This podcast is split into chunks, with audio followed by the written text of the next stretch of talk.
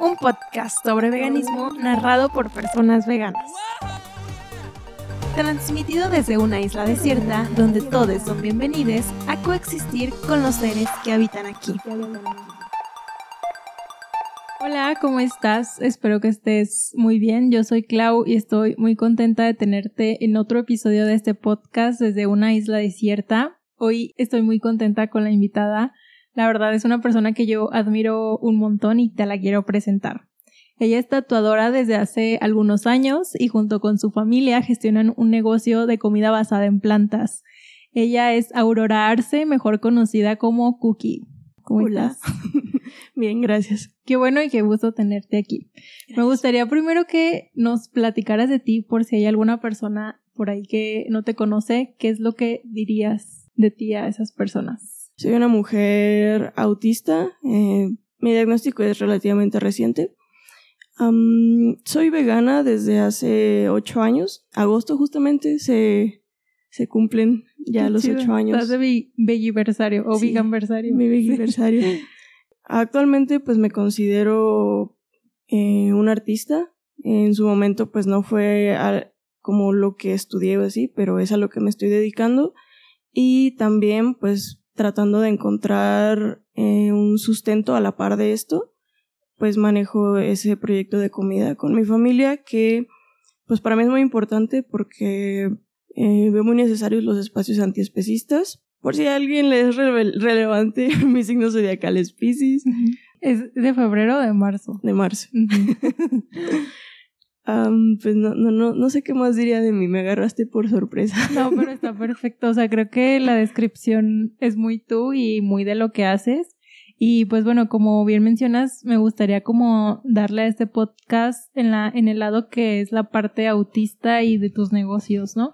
Porque personalmente, bueno, yo no tengo ningún diagnóstico de neurodivergencia oficial, ¿no? Pero creo que es un tema muy sonado, o al menos a mí me han comentado mucho, que muchas personas mencionan que no pueden ser veganas porque son autistas, ¿no? Y a mí realmente me causa mucha curiosidad. Entonces, como el tenerte aquí, o sea, de verdad presente y en viva voz, cómo vas llevando todo, todo esto, pues está muy chido. Y primero me gustaría que nos vayamos desde el inicio, ¿no? ¿Cómo fue que te hiciste vegana? ¿Cómo fue la transición? ¿Cómo fue el momento en que lo decidiste? No sé, cuéntanos. Pues, dando contexto, am, yo duré muchos años como vegetariana. Creo que fueron alrededor de seis años, me parece. Las personas autistas, hay muchas cosas que hacemos no bajo que nos hagan sentido, sino que lo hacemos porque analizamos el comportamiento de otras personas y lo imitamos para pues tratar de asemejarnos, de encajar, porque pues es lo que nos requiere la existencia. Sí. Em, pensando en esto, pues para mí mi referente de cómo ser persona era mi hermana mayor.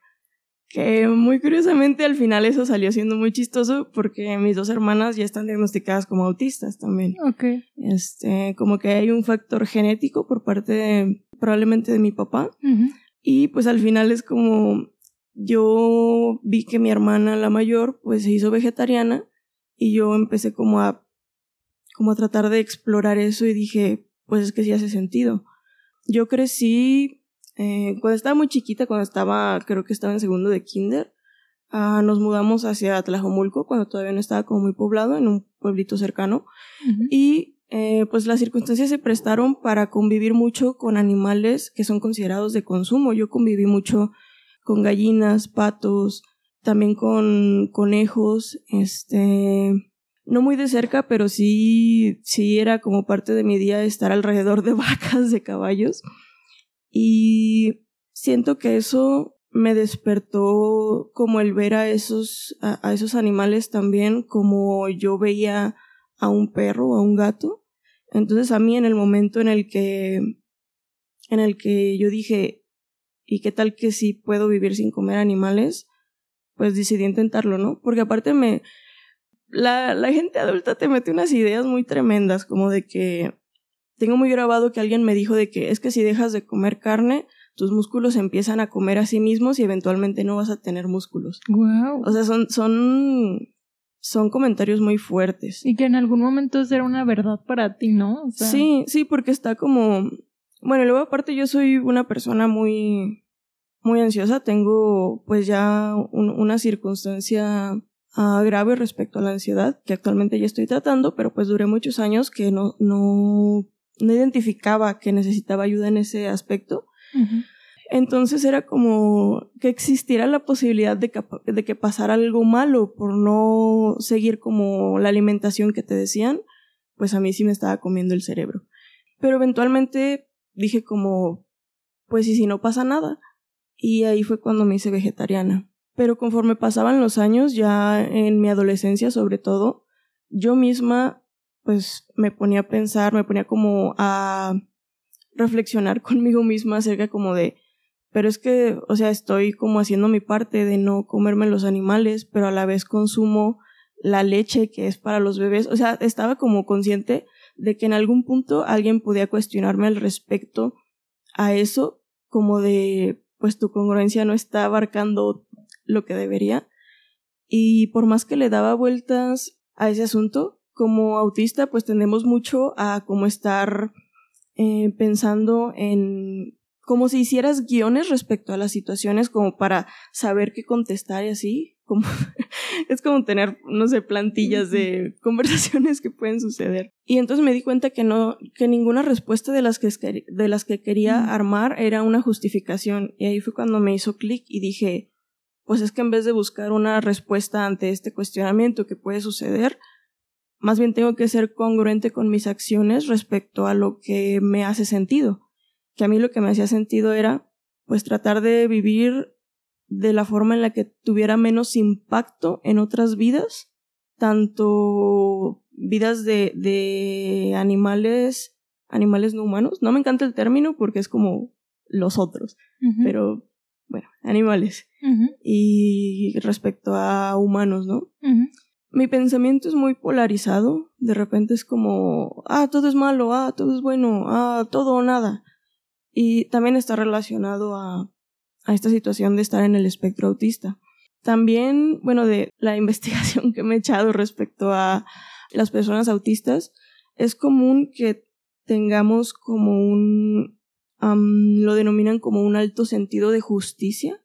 Entonces yo sí veo eso muy relacionado, que pues tal cual nos guiamos bajo como, ay, no lo puedo explicar, pero que sí justamente cuando hay algo que nos dicen que tenemos que hacer, pero no nos hace ningún sentido, es muy difícil como hacerlo tratando de ignorar esa parte, como lo estoy haciendo porque me dicen, porque constantemente está ahí esa, esa incomodidad como de es que no entiendo por qué tengo que hacer esto, necesito entender por qué. Y a mí, y también lo reconozco, lo identifico en mis hermanas, que sucedió del mismo modo, es como es que las cosas suceden así, pero ¿por qué suceden así? ¿Y por qué, si no tiene sentido que sucedan así, persisten? Entonces, pues eventualmente, de un día para otro dije así de, ya, fue demasiado. Y así yo tal cual ese día fue como, de hoy en adelante, soy vegana. ¿Y ese fue el día? No realmente. me puse, me puse en modo, bueno, yo identifico que hay etapas de cuando te haces vegan, que es como que al principio estás muy reactiva ante los comentarios, los debates, este, hay una frustración muy fuerte de haberte dado cuenta de un montón de cosas que sucedieron por muchos años y que tú estabas participando en ello y no poder hacer un cambio inmediato, o al menos así lo sentí yo. Este, entonces yo estaba acá en ese modo de que si mi familia se pone a hacer unas quesadillas, yo llegaba y sabes lo que pasa para que ese queso esté en tu mesa y así. Incluso mi hermana, la más grande, estaba así como, ya dejen ya déjanos en paz, ¿no? O sea, tú haz lo que quieras, pero, pero ya no estés chingando. este, y pues sí, sí estaba como en ese modo de estar señalando todo el tiempo. Que no digo que esté mal, la verdad, siento que es un comportamiento completamente entendible. Sí. Si mal no recuerdo, tengo un poco jodida la memoria, pero duré así un par de meses. Y ahora entiendo por qué se me hizo tan pesado. En ese entonces no, no tenía mi diagnóstico. Este, mi diagnóstico tiene dos años de que, de que lo tengo. Pero, pues es que fue un cambio tan abrupto en cosas que son muy importantes que pues terminé teniendo pues una crisis, una crisis hacia hay varios tipos de crisis en autistas. Unos son como internalizadas, otras sí son así como de, de literal tener un meltdown, de llorar, de pegarle a cosas así. y hay otras que es como si te apagaras, como si tu cuerpo deja de responder y así, ¿no? Entonces yo empecé a tener crisis externalizadas, lo que se le llaman meltdowns, porque todo cambió muy abruptamente, los cambios de rutina para autistas de repente son muy difíciles, entonces entiendo por qué hay personas que te dicen es que no puedo. Yo no diría que no se puede, sí diría que va a requerir un esfuerzo considerable respecto a lo que a lo mejor sería el proceso para una persona alista, que es el término para personas no autistas. Pero yo creo que logrando identificar qué son las adaptaciones que necesitas y pues tal cual tratando de armar una lista. A mí me sirve mucho armar listas de, de pasos, de prioridades, de como tener instrucciones, porque estar así como tratando de, de armarte todo un plan sin tenerlo como escrito o así llega a ser muy difícil. Pero sí creo que es posible y pues no nada más soy yo, ¿no? Conozco, mis dos hermanas son veganas y son autistas sobre todo la más pequeña, ella batalló mucho con la comida porque tiene una... su sensibilidad respecto a texturas y sabores es muy fuerte. Ella toda su infancia creció con leche y galletas choquis porque no toleraba comer fruta, no toleraba comer verduras. Actualmente eh, ya las incorpora, pero justamente tuvo que ella identificar como de qué manera puedo integrar esto sin que me desregule de una manera en la que va a terminar incapacitándome para seguir con mi proceso de ser vegan. Ok, o sea, fue como buscar texturas similares, ¿eso fue lo que hizo tu hermana? ¿O, encontró la choquis en su versión vegetal? ¿O cómo, fue? pues sí, o sea, es, es, buscar, les llamamos comidas seguras, que son como las comidas que cuando estás desregulada, cuando te estás recuperando de una crisis, las tienes porque es como que si como algo que me representa un poco de conflicto respecto a la textura, el sabor, el olor, eh, me implica más energía que no tengo. Entonces, pues sí, fue tal cual buscar cómo tener esas opciones, pero en su versión basada en plantas. Okay. Y no nada más respecto a la comida, también fue respecto a, por ejemplo, las pastas de dientes. Eh, hay pastas de dientes que a mí se me hacían increíblemente fuertes, era algo que sí me impactaba mucho. También pues puede ser respecto a, pues como productos de cuidado personal. Pues sí, tal cual, pues tú sabes que, que no es respecto a, a, encontrar cosas aptas para personas veganas, no es nada más respecto a la comida, ¿no? Pero sí justamente yo creo que hay mucha variedad como para poder hacer adaptaciones, solo si es pues comprometerte a buscar la información.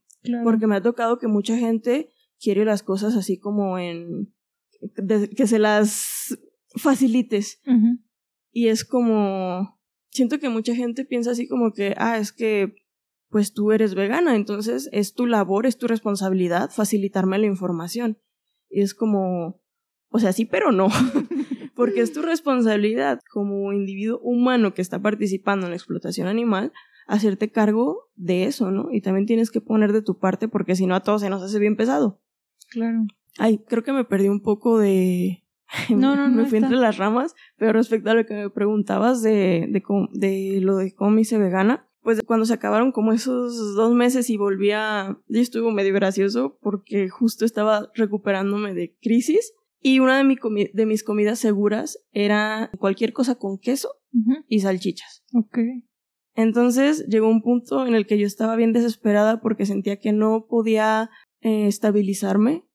En ese entonces pues aún me costaba más trabajo porque como no podía nombrar qué era lo que estaba pasando, que era esta situación de ser autista, pues más trabajo iba a tener pudiendo identificar qué era lo que necesitaba para estabilizarme de nuevo. Y terminé así sentada en el piso de mi cocina llorando y comiéndome una salchicha muy culpable, así como de es que cómo es posible que no lo haya logrado, si yo sé todo lo que esto conlleva y aún así me sentí muy egoísta, la verdad. No recuerdo muy bien cómo se dio, pero al final como que a mi hermana mayor le hizo sentido lo que yo quería hacer y fue como entre las dos dijimos pues hay que intentarlo, ¿no? Hay que hacerlo entre las dos. Y eso justamente siento que fue algo que me ayudó bastante porque si yo me encontraba, no me encontraba en condiciones de, de preparar mi comida o cosas así, pues tenía el apoyo de mi hermana, ¿no? La verdad, afortunadamente, en mi casa no son, no estoy en esas circunstancias como de que nunca hay frutas, nunca hay verduras. Sí se consumían animales, se consumen animales porque mis papás siguen consumiendo animales, pero pues si no estoy en esa situación de que no tengo otras cosas a mi alcance. Que hay personas que me lo han dicho como de que es que pues yo no, no tengo la capacidad económica de proveer mis alimentos y en mi casa no hay ni frijoles. Mm. Que ahí sí siento que es una pues una situación difícil que requiere un diálogo con la familia y pues que sí creo que hay que estar conscientes de que no muchas familias van a ser comprensivas al respecto y que incluso creo que pueden, bueno, me han contado historias como de no solo no quieren apoyar el proceso, sino que quieren obstaculizarlo. Claro, o sea, como que adrede no compran verduras y así, ¿no? Ajá, o sí me, me ha pasado, por ejemplo, de que empieza alguien su proceso y, bueno, no me ha pasado, me han contado. eh, y de repente, cuando empieza su proceso, sucede que a todo, a todo, a todo le ponen algo animal. Cuando antes, antes no sucedía así. Y digo, ahorita considerando lo caro que está la vida y todo, es difícil buscar como la independencia o la, la solvencia económica. Pero aún tomando en cuenta estos aspectos, yo creo que sí, sí hay opciones. Sí hay opciones de hacer algo al respecto para poder empezar. De repente, bueno, es que siento que he cambiado mucho de cómo, de cómo empecé siendo vegana a cómo soy ahorita. Hay muchas cosas que antes defendía a capa y espada y ahorita ya me las cuestiono un poco más. Por ejemplo, yo antes era como, pues no, ¿cómo que vas a empezar de poco a poquito? Hazlo de tajo, ¿no? O sea, pero ah, justo me pongo a pensar que quizás tomar una decisión así puede ser contraproducente porque te va a frustrar a un punto que no te va a dejar, perdón. Y más que nada me refiero justamente a las personas autistas. Es como vas a hacer un cambio tan abrupto que va a tener un impacto tan fuerte que puede que incluso te va a llevar a una crisis donde estés incapacitado totalmente de hacerte cargo de tus alimentos, del compromiso que hiciste y literal es como vas a dejar de hacer todo lo que habías hecho para volverte vegan. Entonces yo pues ahorita lo medito y digo, quizás sí hay que ser como hay que tomar acciones inteligentes respecto a ello, que quizás no son las que quisiéramos, pero son las que las que hacen más sentido respecto a cómo pueden avanzar. Total. En mi caso, por ejemplo, eh, ya más adelante me di cuenta que la situación con el queso, pues tal cual, cual hay una situación de adicción por, eh, no recuerdo bien los nombres, pero ciertos compuestos en el queso que pues... Creo que la caseína. Ah, sí. Sí, y sí, justamente pues sí se siente como, una abstinencia. Y lo digo desde ser una persona que tuvo adicciones con sustancias y, vivió literal una abstinencia de, de psicofármacos. Y sí se sentía parecido. Wow. Este, pero sí justamente siento que se puede, se pueden idear formas y lo más importante es identificar el grado de apoyo que necesitas. Muchas personas piensan que hay un que es como que no muy autista, muy autista. Y yo siento que verlo así, pues no, no es nada acertado respecto a cómo realmente eh, se presenta el autismo en, diferentes personas. Yo lo pensaría más como, como un ecualizador que tiene como varios cositos que le subes y bajas.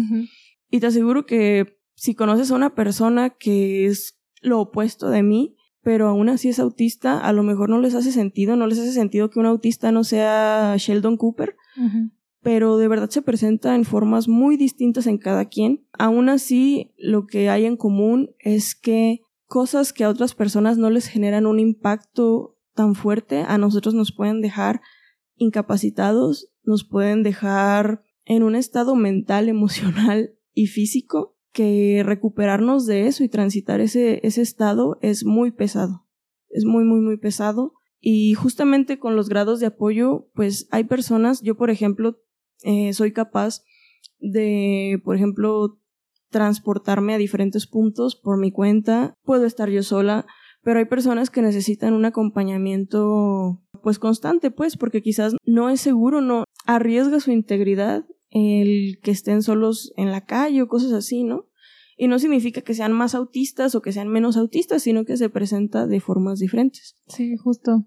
Pues justo por eso creo que también se le dice como un espectro, ¿no? Porque abarca muchísimas cosas y sí está muy interesante y como dices, o sea, todo es válido, ¿no? O sea, no porque una persona sea diferente quiere decir que ya no es autista. O no porque a lo mejor una persona autista se le facilitó muchísimo su transición al veganismo, ya quiere decir que es menos autista o lo que sea. Ajá. En tu caso, por ejemplo, hubo algunas cosas, por ejemplo, eso que dices del queso, la salchicha, y en otros aspectos de la vida, ¿tuviste también algunas complicaciones al momento como de tomar esta decisión o ya después un poco más llevadero? ¿Cómo, cómo fue en tu caso? Algo que me viene a la mente ahorita es que me era muy pesado hacer activismo de la forma en que las hice. En su momento me autogaslighteaba las dificultades que sentía, lo pesado que, que se volvía, porque justo, justo pensaba, sentía así como, tengo una amiga que decía que el activismo es la renta por habitar el planeta, y yo sí lo pensaba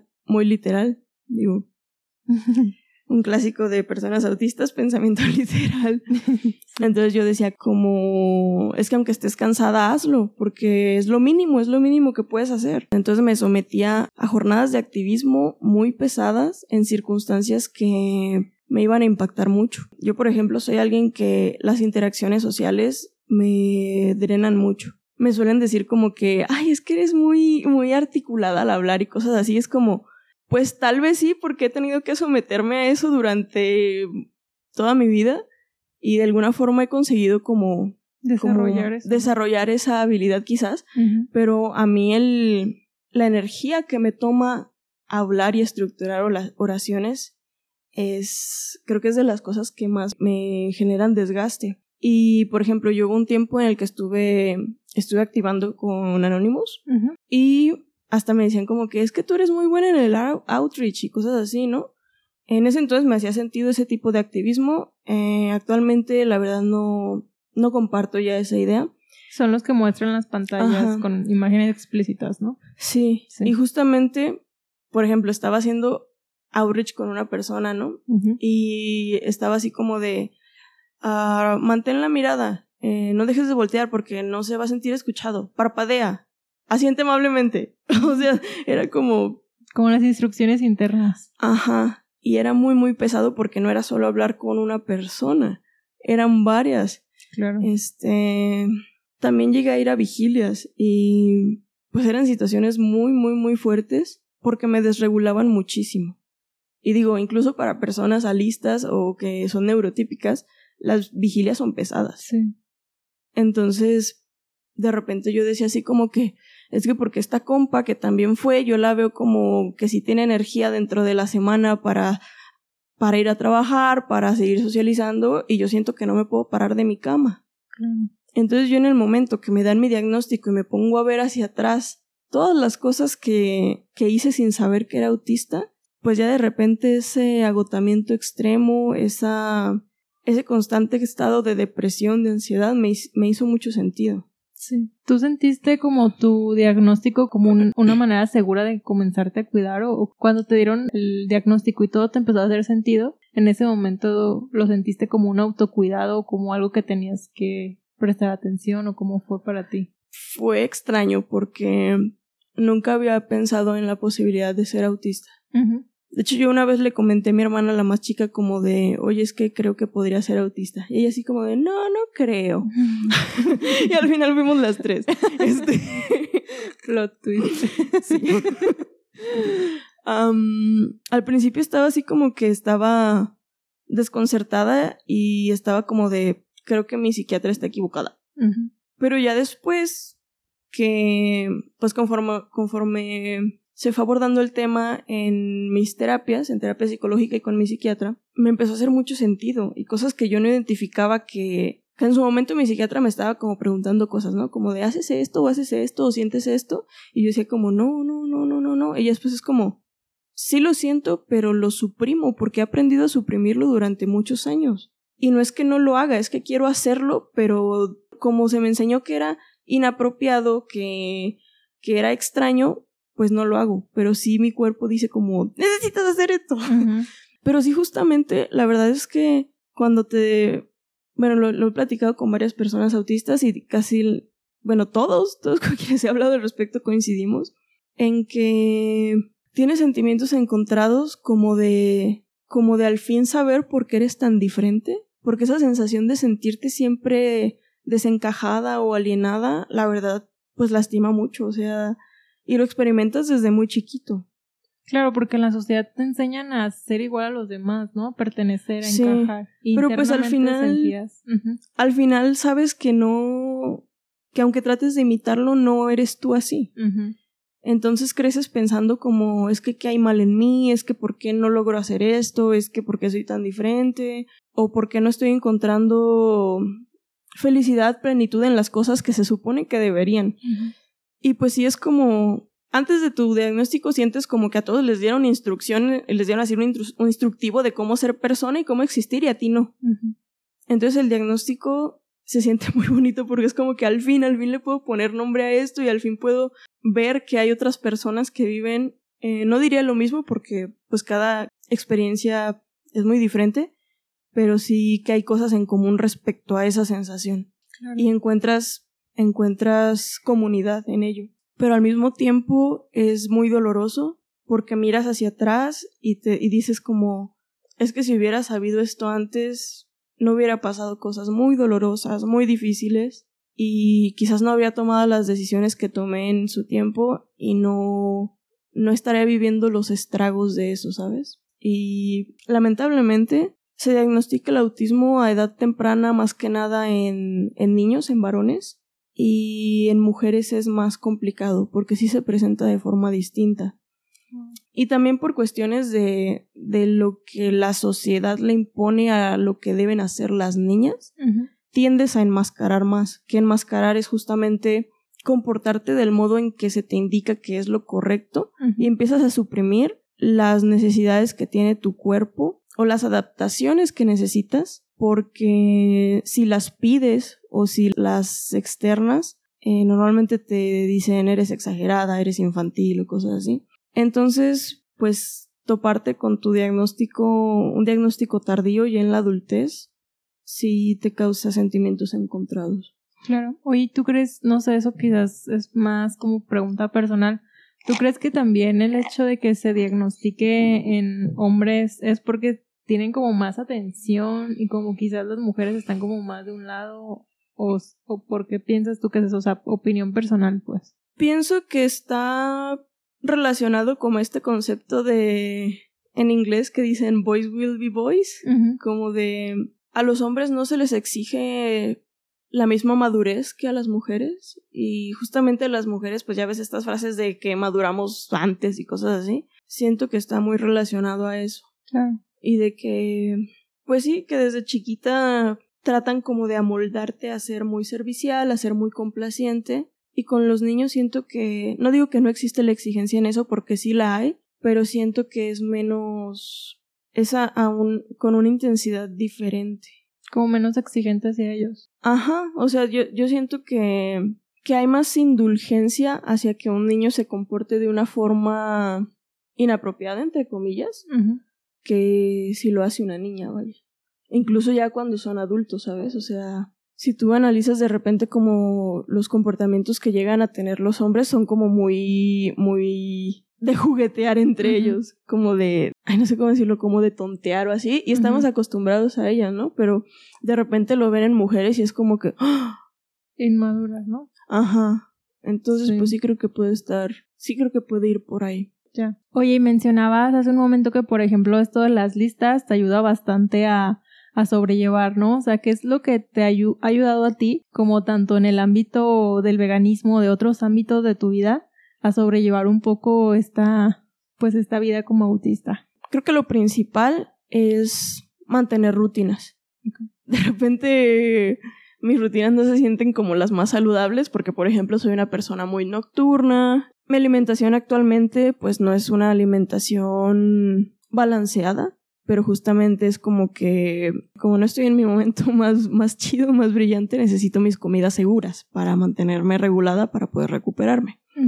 Entonces, el tener una rutina que más que sea funcional hacia la sociedad. Ajá, hacia la sociedad, a que sea funcional hacia mí y hacia lo que requiero, ¿no? Yo, por ejemplo, soy una persona muy nocturna porque en la noche hay menos estímulos, hay menos estímulos de luz, menos estímulos de ruidos, menos estímulos sociales de movimiento de gente. Hasta en la calle, ¿no? Está más silencio. Entonces a mí me, me hace sentido, yo soy feliz en la noche.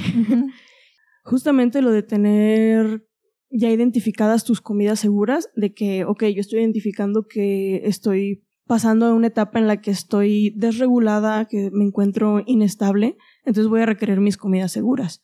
Entonces ya, por ejemplo, te preparas de tener esas comidas seguras, ¿no? Que lo más común es que sean productos más industrializados, que no requieren eh, tanta preparación, tanta interacción con la comida y que tienen un sabor consistente. Ah, de hecho, creo que algo relevante respecto a eso es que hay muchas personas autistas que no les gustan las frutas y las verduras porque su sabor llega a ser variable. Cambia, sí. Y en algo que está industrializado el sabor es constante. Entonces, creo que también eso puede estar relacionado de que te comenten que se les hace muy difícil porque cuando alguien se hace vegan, eh, la idea es incorporar más verduras, más legumbres, más eh, frutas y de repente pues sí es un poco sí causa un poco de angustia, así como de, ay, es que, ¿qué me vas a ver eso? Hoy está más verde que el otro día. sí. Eh, y, aunque a muchas personas les suena hasta gracioso, ¿no? Así como, ¿cómo te va a impactar tanto el sabor de una fruta? Pero sí lo tiene, sí lo hace.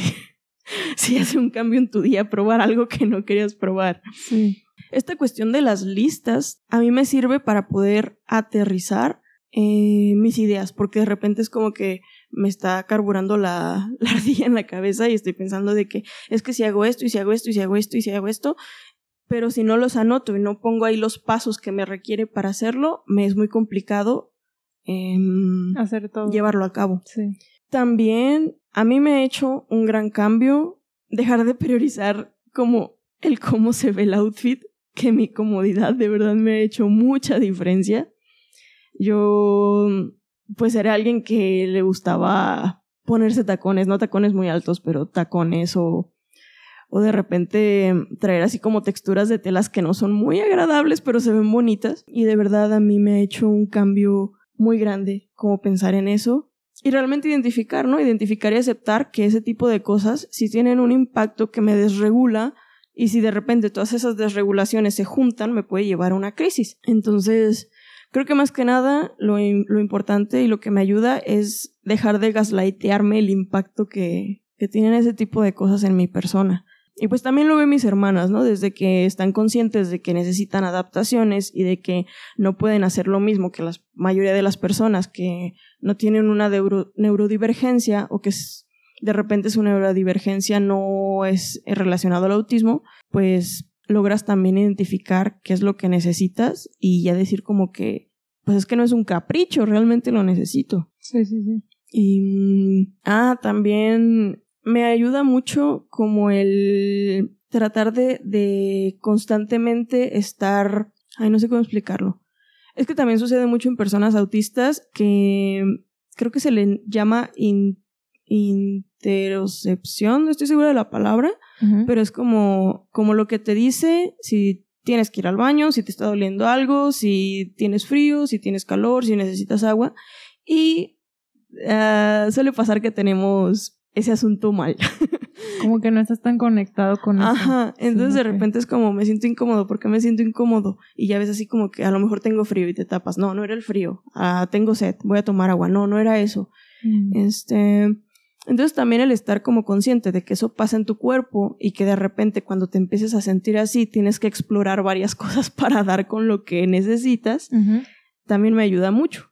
porque antes nada más era como, porque me estoy sintiendo incómoda. Bueno, no sé, deja, sigo haciendo esto. Mm, y resultaba, no sé, que era una necesidad fisiológica que tu cuerpo estaba sí, diciendo, ¿no? justo. Ok, ok. Oye, y ahorita me da la curiosidad, pues, ¿cuáles eran tus comidas seguras antes y después de ser vegana? Mis comidas seguras, pues ya ves que te dije que queso, salchicha, salchichas? también galletas, consumía muchas galletas, sobre todo unas, creo que se llamaban chips ahoy o algo así. Ah, sí, que Me son como tipo chokis, ¿no? Ajá, Sí. sí, eran esas. Curiosamente las picafresas, que Mm. qué buena fortuna que son veganas porque sí son como, no es exactamente comida, pero pues es algo que disfruto comer, sí. ¿no? Eh, también la leche. La leche era, era comida segura. Leche, galletas. Qué insalubre. Ah, salchichas. Sándwiches, probablemente sándwiches. Cuando me hice vegana, una de mis comidas seguras comenzó a ser de soya. Soya texturizada con más soya con salsa de soya y un poco de ajo, pero me requería cocinar. Entonces no era como que mi comida favorita, pero como era algo que no me llevaba tanto tiempo cocinar, si no estaba muy desregulada podía hacerlo. Y también al parecer era comida segura de mi, de mi hermana grande, entonces, eh, Probablemente hacían, ¿no? ajá, sí era algo que estaba constante, constantemente ahí. De hecho, cuando hubo un tiempo en el que vivimos juntas y siempre, siempre, siempre había ese tipo de alimento en el refri. Hubo un tiempo en el que cuando las barritas marinelas todavía eran aptas, pues fueron esas. Ujú. Ah, ah, ah. hubo un tiempo en el que estuve pues eh, ganando bien económicamente y ahí sí pues casi siempre tenía tenía salchichas o tenía jamón. Siempre de la misma marca. Ay, no me acuerdo de la marca. Pero era la misma la que tú comprabas o, o le variabas también de marcas. No, sí, sí tenía como Una marca en Mm. específico. un favoritismo hacia esa marca, nomás no me acuerdo cuál era. No te preocupes. Hay unas galletas que las venden en farmacias Guadalajara, que se llaman chispitas. Y pues tal cual son así como si fueran galletas chokis o de las que te dije. Y también son como parte de mi comida segura. Ahorita que, que pues en el, con el asunto del proyecto de venta de comida, casi siempre tenemos salchichas de las que le compro a la chica de Asla con soya y también son parte de mi comida segura. Mm. Sí, creo que ahorita serían como mi, mi comida segura. Y está padre, pues, porque siempre puedes volver a eso, ¿no? Sí, sí, yo también de repente... Ah, ya sé cuál es, es muy excelentísima. la sopa Nissin, la Dark Mm. Dragon, es de sí. mis comidas seguras. Sí. Este, últimamente no la he encontrado tan fácil, pero pues no hace mucho sí era de que en cualquier Oxxo, en cualquier Seven la encontrabas. Sí, creo que ese es mi top de comidas, Sí. comidas seguras. Qué chido, pues, que has encontrado también en este ámbito de la alimentación basada en plantas, pues también tus comidas, ¿no? O sea, creo que como menciones al inicio, sí fue como este cambio muy fuerte para ti. Quizás a lo mejor haber tenido esa herramienta de que eras parte del espectro autista te hubiera ayudado un poco, ¿no?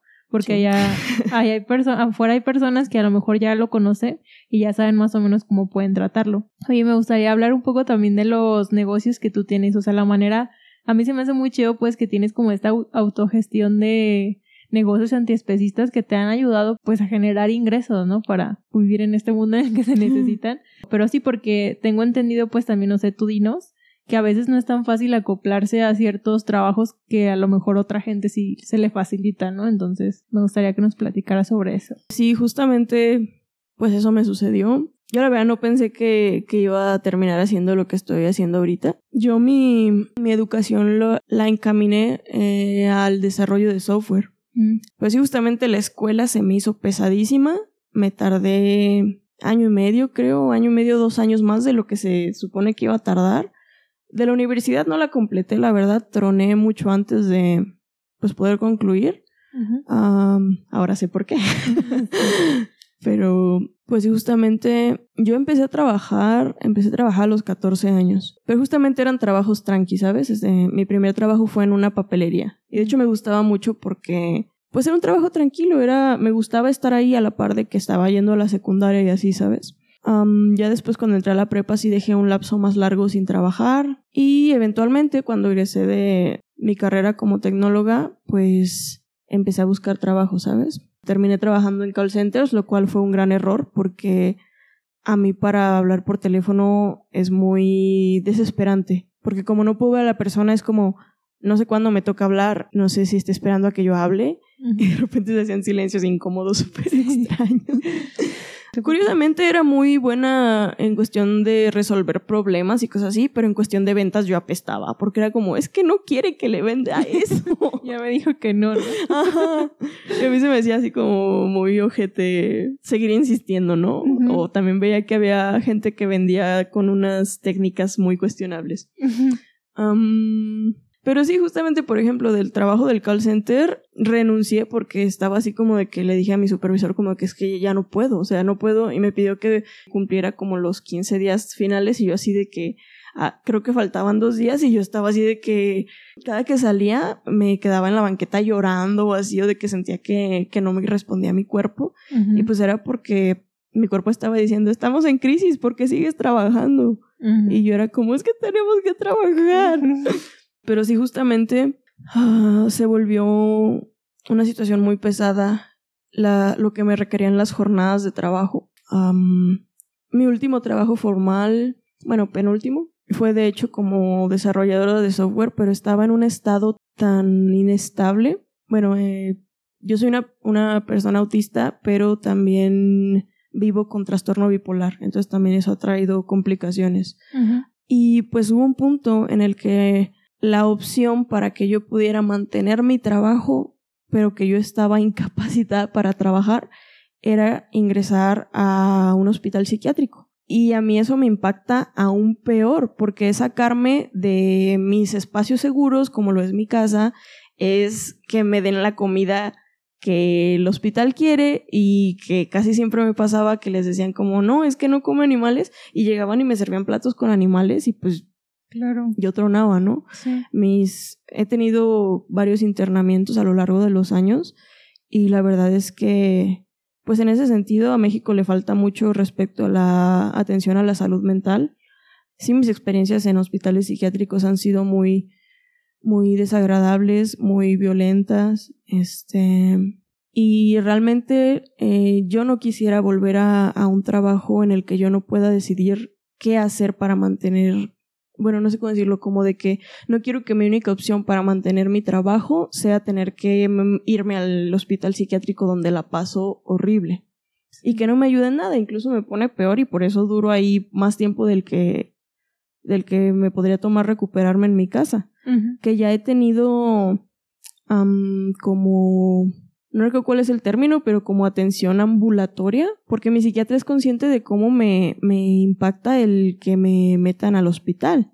Entonces es como de que a veces le dicen a mi familia como de, pues tiene que estar acompañada todo el tiempo, eh, no puede como ir a estos lugares o así, o hay que mantener esto, que se tome la medicación a tal hora y así.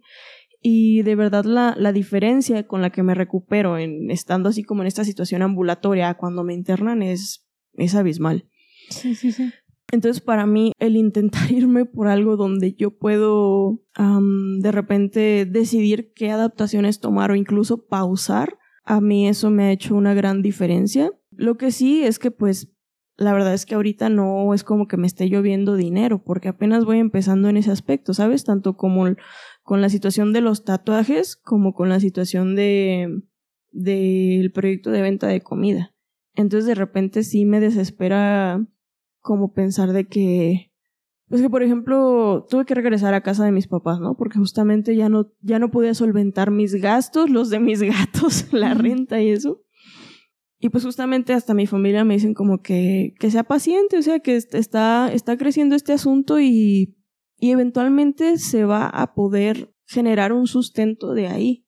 Pero pues claro que al principio es invertirle tanto tiempo como dinero. Claro. Oye, ya como aterrizando un poquito, por ejemplo, en, en el área de los tatuajes, ¿cómo funciona la dinámica? O sea, por ejemplo, si alguien allá afuera quiere tatuarse contigo, ¿cómo funciona? Tanto como para afuera como para internamente, ¿cómo es para ti todo el proceso? Pues desde fuera, la verdad es que mayormente me preguntan por medio de redes sociales.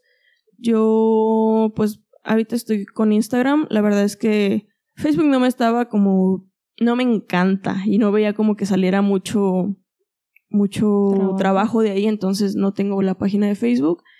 Eh, y recientemente retomé TikTok, pero eh, mayormente las, o sea, en, TikTok si alguien me pregunta, los redirijo a Instagram. Em, pues al principio es como lo, lo, que llegan a hacer la mayoría de tatuadores, ¿no? Que es como que me platiquen un poquito su idea o si quieren algún, alguno de mis diseños disponibles, pues es que me indiquen el tamaño en centímetros, en qué zona lo quieren, si es para cubrir alguna cicatriz, si es para cubrir otro tatuaje.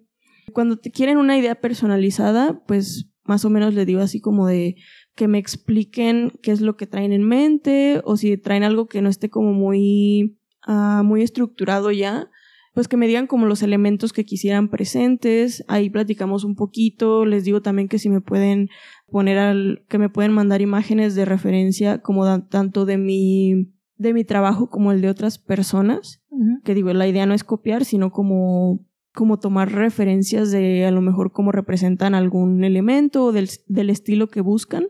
Sí, sí, sí. Y también considerando que pues apenas tengo un año como residente en el estudio donde estoy, también muchas veces eh, yo necesito tantear si es algo que está dentro de mis habilidades actuales. Porque también es como que si alguien me pide algo que yo no tengo idea de cómo hacer o que no me siento todavía segura de que puedo entregar un, un resultado con la calidad que se merece una persona en su piel para siempre, pues también ser, ser frontal al respecto, ¿no? Como de poder redirigirlo con otras personas lo que sí es que de repente se me hace pesado que como que hay mucha gente que quiere hacer como como plática superficial y yo me funciona más que todo sea muy directo. O sea, no necesito el hola, buenas tardes, ¿cómo has estado? y cosas así, sino que vayan directo al punto porque de repente hasta no sé ni qué contestar cuando me preguntan cosas así. Por ejemplo, el cómo estás es como si quieres saber cómo estoy o, o está haciendo como la plática de siempre donde le tengo que contestar bien, gracias y tú y así. Entonces de repente se vuelve se vuelve un poquito cansado como el, estar dando seguimiento a mensajes porque porque de repente los mensajes están muy dispersos respecto al, al tema. Justo estaba investigando como explorando opciones para tener herramientas digitales que me ayuden a agilizar eso que pues ya había pensado en formularios así, no lo he concretado por falta de tiempo, pero es la idea justamente agilizar esas interacciones porque si llegan a ser de repente un poquito pesadas. Sí, porque tú las gestionas ahorita todas, ¿no? Ajá, sí. Y justo digo, ok, ahorita tal vez no estoy así como abarrotada de peticiones, pero espero en el futuro estarlo, estar más llenita mi agenda. Lo que sí es que, por ejemplo, ahí en el, en el proyecto de venta de comida y en mi cochera, de repente hay personas que me empiezan a preguntar respecto a cotizaciones, ¿no? Mm. Y ahí se me hace más pesado porque inconscientemente enmascaro y trato justamente esto como de mantén contacto visual, parpadea, deja de, de agarrarte las manos porque casi siempre estoy como así. Y me requiere más energía. Sí, aparte es como en un contexto de, de tu venta de comida, ¿no? Entonces como que tienes que salirte de ese contexto para meterte al otro contexto. No, y luego yo tiendo a hacer de repente muecas que no tienen sentido con lo que me están diciendo o así, de repente la gente se desconcierta. Y por mensaje, pues es así de que me puedo estar sacando los mocos y puedo estar contestando y es mucho más sencillo. Sí. Sí, creo que ya respecto a eso. Y bueno, obviamente todos los materiales que utilizas son aptos para personas veganas, ¿no? Eso también está muy chido. Sí, luego, luego la gente, se me hace muy chistoso porque a veces preguntan como, oye, ¿la tinta con la que tatuas es vegana? Y yo así por dentro de, sí, pero la, la tinta es de lo que menos debes preocuparte porque casi todas las tintas de calidad, vaya, porque de repente hay tintas apócrifas. pero las, las tintas que pues se suelen usar, la mayoría son eh, de origen vegetal y mineral y son aptas vegan, hasta traen su sellito, ¿no? Ok. Pero hay tantos otros materiales que pueden no ser aptos y la gente no lo sabe. Yo por eso les, les puse ahí en mi perfil está un link donde hay un PDF que armé como con información relevante respecto a ello, ¿no? Para que también si pues te vas a tatuar y de repente el, él o la tatuadora no utiliza guantes de nitrilo, utiliza los de látex que no son aptos, pues tú poder llegar así con tus guantes como de, te, los, te los puedes poner. Sí. Y hay muchos, muchos artistas del tatuaje que sí jalan, sí jalan a adaptarse. Hay otros que no. A mi hermana ya le tocó uno que le dijo así como, ¿cómo te atreves a decirme qué usar? Pero hay muchos otros que sí, que sí se adaptan adaptan. a utilizar otras cosas. Y pues eso se me hace muy chido, pues que estén en disposición de, de darle la importancia que tiene justamente ese asunto para una persona, ¿no? Y yo justamente es como, no me he tomado el tiempo de hacer el, quería hacer un post y un video y todo, pero pues sí, de repente es pesado como crear contenido, crear eh, diseños de tatuajes, este, estar con el asunto de las papas y, Ujú. ay no, es un desmadre. Y dormir. Y dormir. Sí. Pero sí, justo a mí me llama la atención de repente como que... Es que a mí, por ejemplo, se me hizo muy, muy obvio, ¿no? Como de, pues ok, la, ya cuando empecé a, a ver los materiales que se usaban para tatuar, dije, pues que ¿por qué no más piensan en la tinta? Si hay muchas cosas más, ¿no? Hasta el, el papel con el que se hace el calco puede traer cosas de animales y mucha gente no, pues como que no le No cruza por la cabeza a ello y son, son varias cosas. Sí, sí, sí. Sí, pues qué chido, pues que la gente, por ejemplo, que va a tatuarse contigo, pues tiene esa tranquilidad, ¿no? Si son personas veganas. Sí. Eso está padre, la verdad. Digo, yo hace muchos años que no me tatúo y creo que también es en parte por esto, porque como que men- mentalmente da un estrés pequeñito de que tienes que buscar a un tatuador primero que te gusten sus diseños, ¿no? Segundo, que se, que utilice cosas aptas para vegans, o luego, si no es una persona vegana, tienes que llegar a preguntarle, oye, pero esto, y luego a veces lo sientes como una carga. Entonces, la verdad, encontrar Sí. Tatuadores y tatuadoras que ya son veganos y que sabes que utilizan cosas aptas para vegans, sí da como una paz Sí. interna. Luego también la verdad, de repente hay, hay artistas del tatuaje que por querer portarse chidos, de repente cometen errores, por ejemplo, de que, ay, es que eh, pregunté y me dijeron que sí, tal cosa que uso, sí es apta. Pero, por ejemplo, yo la otra vez a donde compro mis insumos, les, les dije como, oye, ¿qué, ¿qué bálsamos? Es lo que le llaman vaselina, que de hecho no es vaselina porque no debe llevar petrolato pero pues así le dicen. ¿Tienes algún bálsamo que sea vegano? Ahí sí, pues, de repente si les dices apto vegan, pues no, no te Sí. captan el concepto, ¿no? Que no me encanta como decir tal cosa es vegano, porque es como que, pues el bálsamo no es vegano. Sí, sí, sí. No, no se cuestiona el, el Ajá, bálsamo. no se cuestiona el especismo del bálsamo. Ajá, sí. Pero me dijeron como sí, y me sacaron varias marcas, y yo, pues lo primero que hago es revisar etiquetas, porque ya me las sé, y sí, justo, cera de abeja. Mm, Incluso hubo, hubo ahí un pedo. de un bálsamo que traía la leyenda de que era vegano. Y yo lo compré con la confianza de que decía ahí. Y ya luego que lo voy abriendo, por como lo agarré, vi que el primer ingrediente era cera de abeja. Y pues ya me puse en contacto con, con los fabricantes, pues para decirles como que alguien qué pedo. Ya me jodí con mis 350 pesos, ¿no? Y aparte compré algo que continúa la explotación animal, ¿no?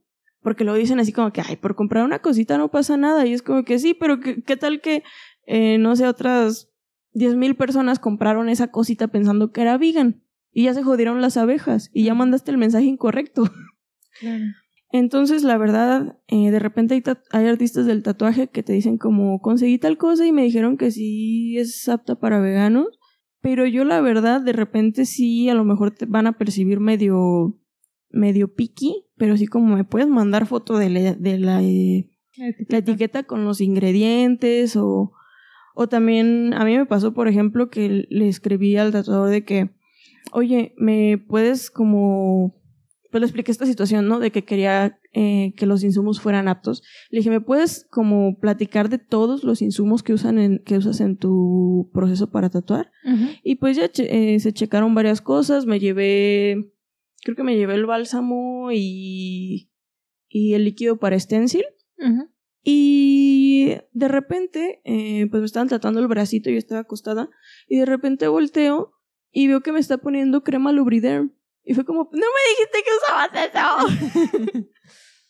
Sí. sí. Sí. Entonces, de repente ya hay situaciones medio... como que se te van. ¿no? De, de, de las manos. Sí. Pero, o sea, bueno, se entiende que la intención estuvo, ¿no? Ajá, sí, sí, Sí. sí. Oye, y del negocio de, de comida basada en plantas, que personalmente me encanta y soy fan. Me gustaría que nos platicaras de eso. Pues estamos así en modo, modo puestito. Estamos en la cochera de mi casa. O sea, no es así como, como modo restaurante, ya me sirve Aún. así. Aún. Sí. está, pues está muy de barrio. Pues originalmente la idea era vender papas, pero como en una presentación más, más monchosa, no nada más capsup y, y mostaza. Justo a mí me gusta esa opción porque no me requiere mucho, no me requiere nada elaborado, es rápido, eh, es sabroso y siento que, siento que es como honrar, honrar a la opción de papas fritas que siempre te salva en cualquier Ah, restaurante sí, pero hacerle como, como un, una mejora. Ajá, Porque, am, como en honor. ajá, como en honor así de gracias, papas fritas, que siempre estás ahí, te voy a honrar con este, este proyecto. Sí, sí, sí. Que de hecho se llama la potatería. La primera opción era la papalería, pero luego mi papá salió con ese nombre y nos gustó. Sí. Este, y pues hay varias opciones, obviamente. Eh, también está como la opción la clásica de capsup y mostaza. Pero también, pues yo le quise incorporar como algo que, que representaran, como que se pudieran integrar más sabores. Y a mí me gustan mucho las cosas que son como cremosas. Entonces, ahí me puse a hacer algunas pruebas y estamos con cuatro aderezos. Que justamente no son así como lo más elaborado, pero son muy sabrosos. Sí, está muy bueno. Sí, le dan un super plus, la verdad. Y también tiene como de que el chorizo, tiene Ajá, los sí, toppings sí, sí. arriba. Sí, también los, hay los aros de cebolla, pues a mí me gustan mucho los aros de cebolla. Y al fin, al fin, al fin, cuando está la chica de Hazlo con Tofu, pues volvió a... a Con soya. Hazlo con Tofu. Con tofu soy yo. Chale. Ah, hazlo con soya. Volvió como a retomar su, eh, su producción, pues ya pudimos inco- incorporar los salchitacos. Sí, pues de hecho el, el tofu lo utilizamos para los aderezos. ¿De ella también? Sí. Ay, qué chido. Antes utilizábamos el que venden en Asian Market, pero la verdad es que el sabor me gusta más con, con el de ella. Aparte es local también ella, su Ajá, negocio. sí, sí, sí. Sí, sí, sí. Y pues ya más adelante mi mamá de repente llegó con una docena de elotes y fue como, toma, vas a vender elotes, cóselo, me guardas uno. Y empezamos a vender elotes. Que Tam- también se han vendido un montón, ¿no? Sí, de repente hay días que no se mueven tanto, pero pues no es mucho problema porque todos somos bien eloteros en la casa y ahí se acaban, ¿no? Ya también de repente mi mamá llegó un día y fue como, compré pasta para hacer duritos, vamos a vender duritos, ¿me guardas unos? Y ya ven, estamos vendiendo duritos. Sí, qué chido. Y mi hermana, la mayor, ella tiene un proyecto de repostería y panadería. Ella está como bananoides postres. Y pues también ahí, ahí cuando nosotros vendemos, pues ella se trae su pancito. Entonces, También muy buenos. sí. Ella sí de repente como que le gusta que el menú cambie muy constantemente y yo soy así como de, ¿por qué no es siempre lo mismo? Quiero saber qué va a haber. Pero sí, Este, cada semana entonces es diferente. O sea, puedes encontrar Del pan, cosas sí. diferentes. Sí, de repente hay cosas que sí están constantes como los bollos, que es así como Mm. una pizza hecha a bollo. Sí, muy bueno también. Eh, pero sí, ya de repente es como que esta semana hay conchitas, la siguiente no. Bueno, esta va a haber galletas y pastel en vaso, pero la siguiente no.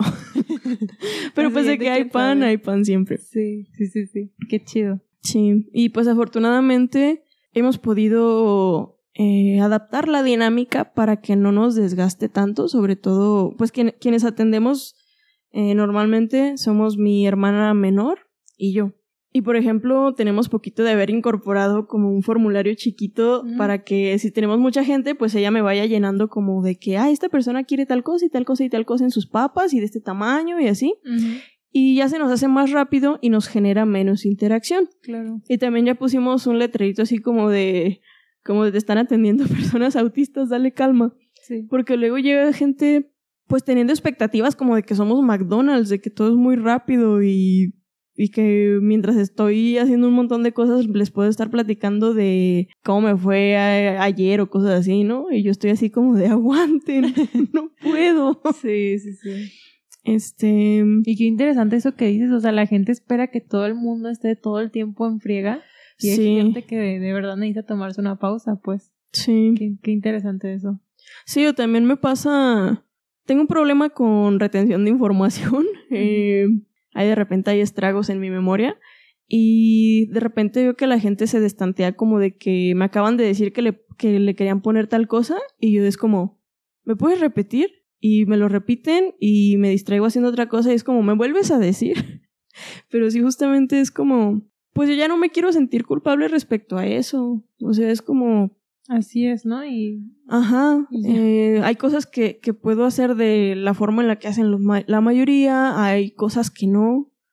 Y pues está bien, ¿no? No pasa nada. Sí, sí, sí. Totalmente, como dices, o sea, está bien y así es y hay que aceptarse y listo, ¿no? Sí.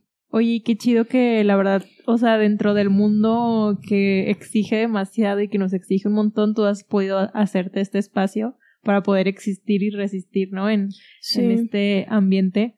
A mí me gustaría que si alguna persona allá afuera también es autista y ha considerado el ser vegana, ¿qué consejo tú le darías a, a esas personas? Les diría que hagan una lista, una lista de qué necesito cambiar, cómo lo voy a cambiar y cuándo. Mm. Porque eso te da mucha, mucha claridad.